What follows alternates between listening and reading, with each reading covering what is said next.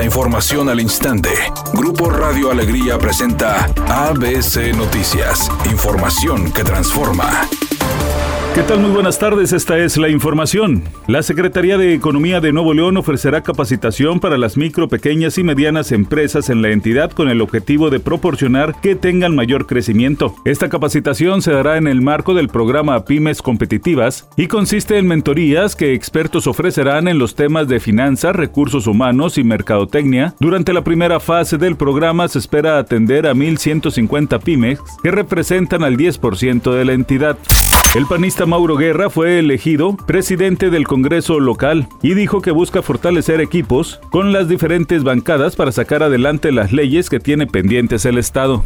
La fracción parlamentaria de Morena en la Cámara de Diputados rechazó el proyecto de la Suprema Corte de Justicia de la Nación por el que se pretende eliminar la prisión preventiva oficiosa. Dijeron que la prisión preventiva es una medida para evitar la impunidad y que los delincuentes sigan causando estragos a la sociedad. El presidente de la Comisión de Puntos Constitucionales, Juan Ramiro Robledo, explicó.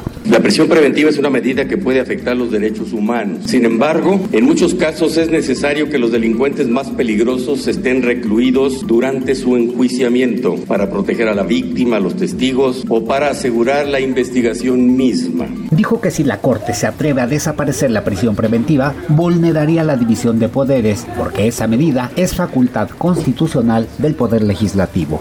Editorial ABC con Eduardo Garza. En Nuevo León está volviendo la confianza en la seguridad pública. Más estrategia, mejor coordinación, acuerdos entre alcalde y Estado en el trabajo operativo de vigilancia. Y las fuerzas federales también participando son datos positivos. A eso se suma una gestión económica adecuada en el manejo de los recursos estatales para poder paliar el problema del agua. Son temas que hacen se logre un voto de confianza. Esto a casi un año de la actual administración de Samuel García. Si la tendencia continúa, podrían volver los números positivos que se tenían al principio de la administración estatal. Al menos esa es mi opinión y nada más. La cantante y actriz Mariana Seoane está de regreso en la música. Acaba de lanzar una nueva canción con la que, según dijo, está dispuesta a recuperar su lugar y convertirse nuevamente en la reina de la cumbia. Recordemos que aunque ha tenido algunas colaboraciones musicales con otros artistas, ha estado más enfocada en la actuación y había tenido un poco olvidada su carrera como cantante.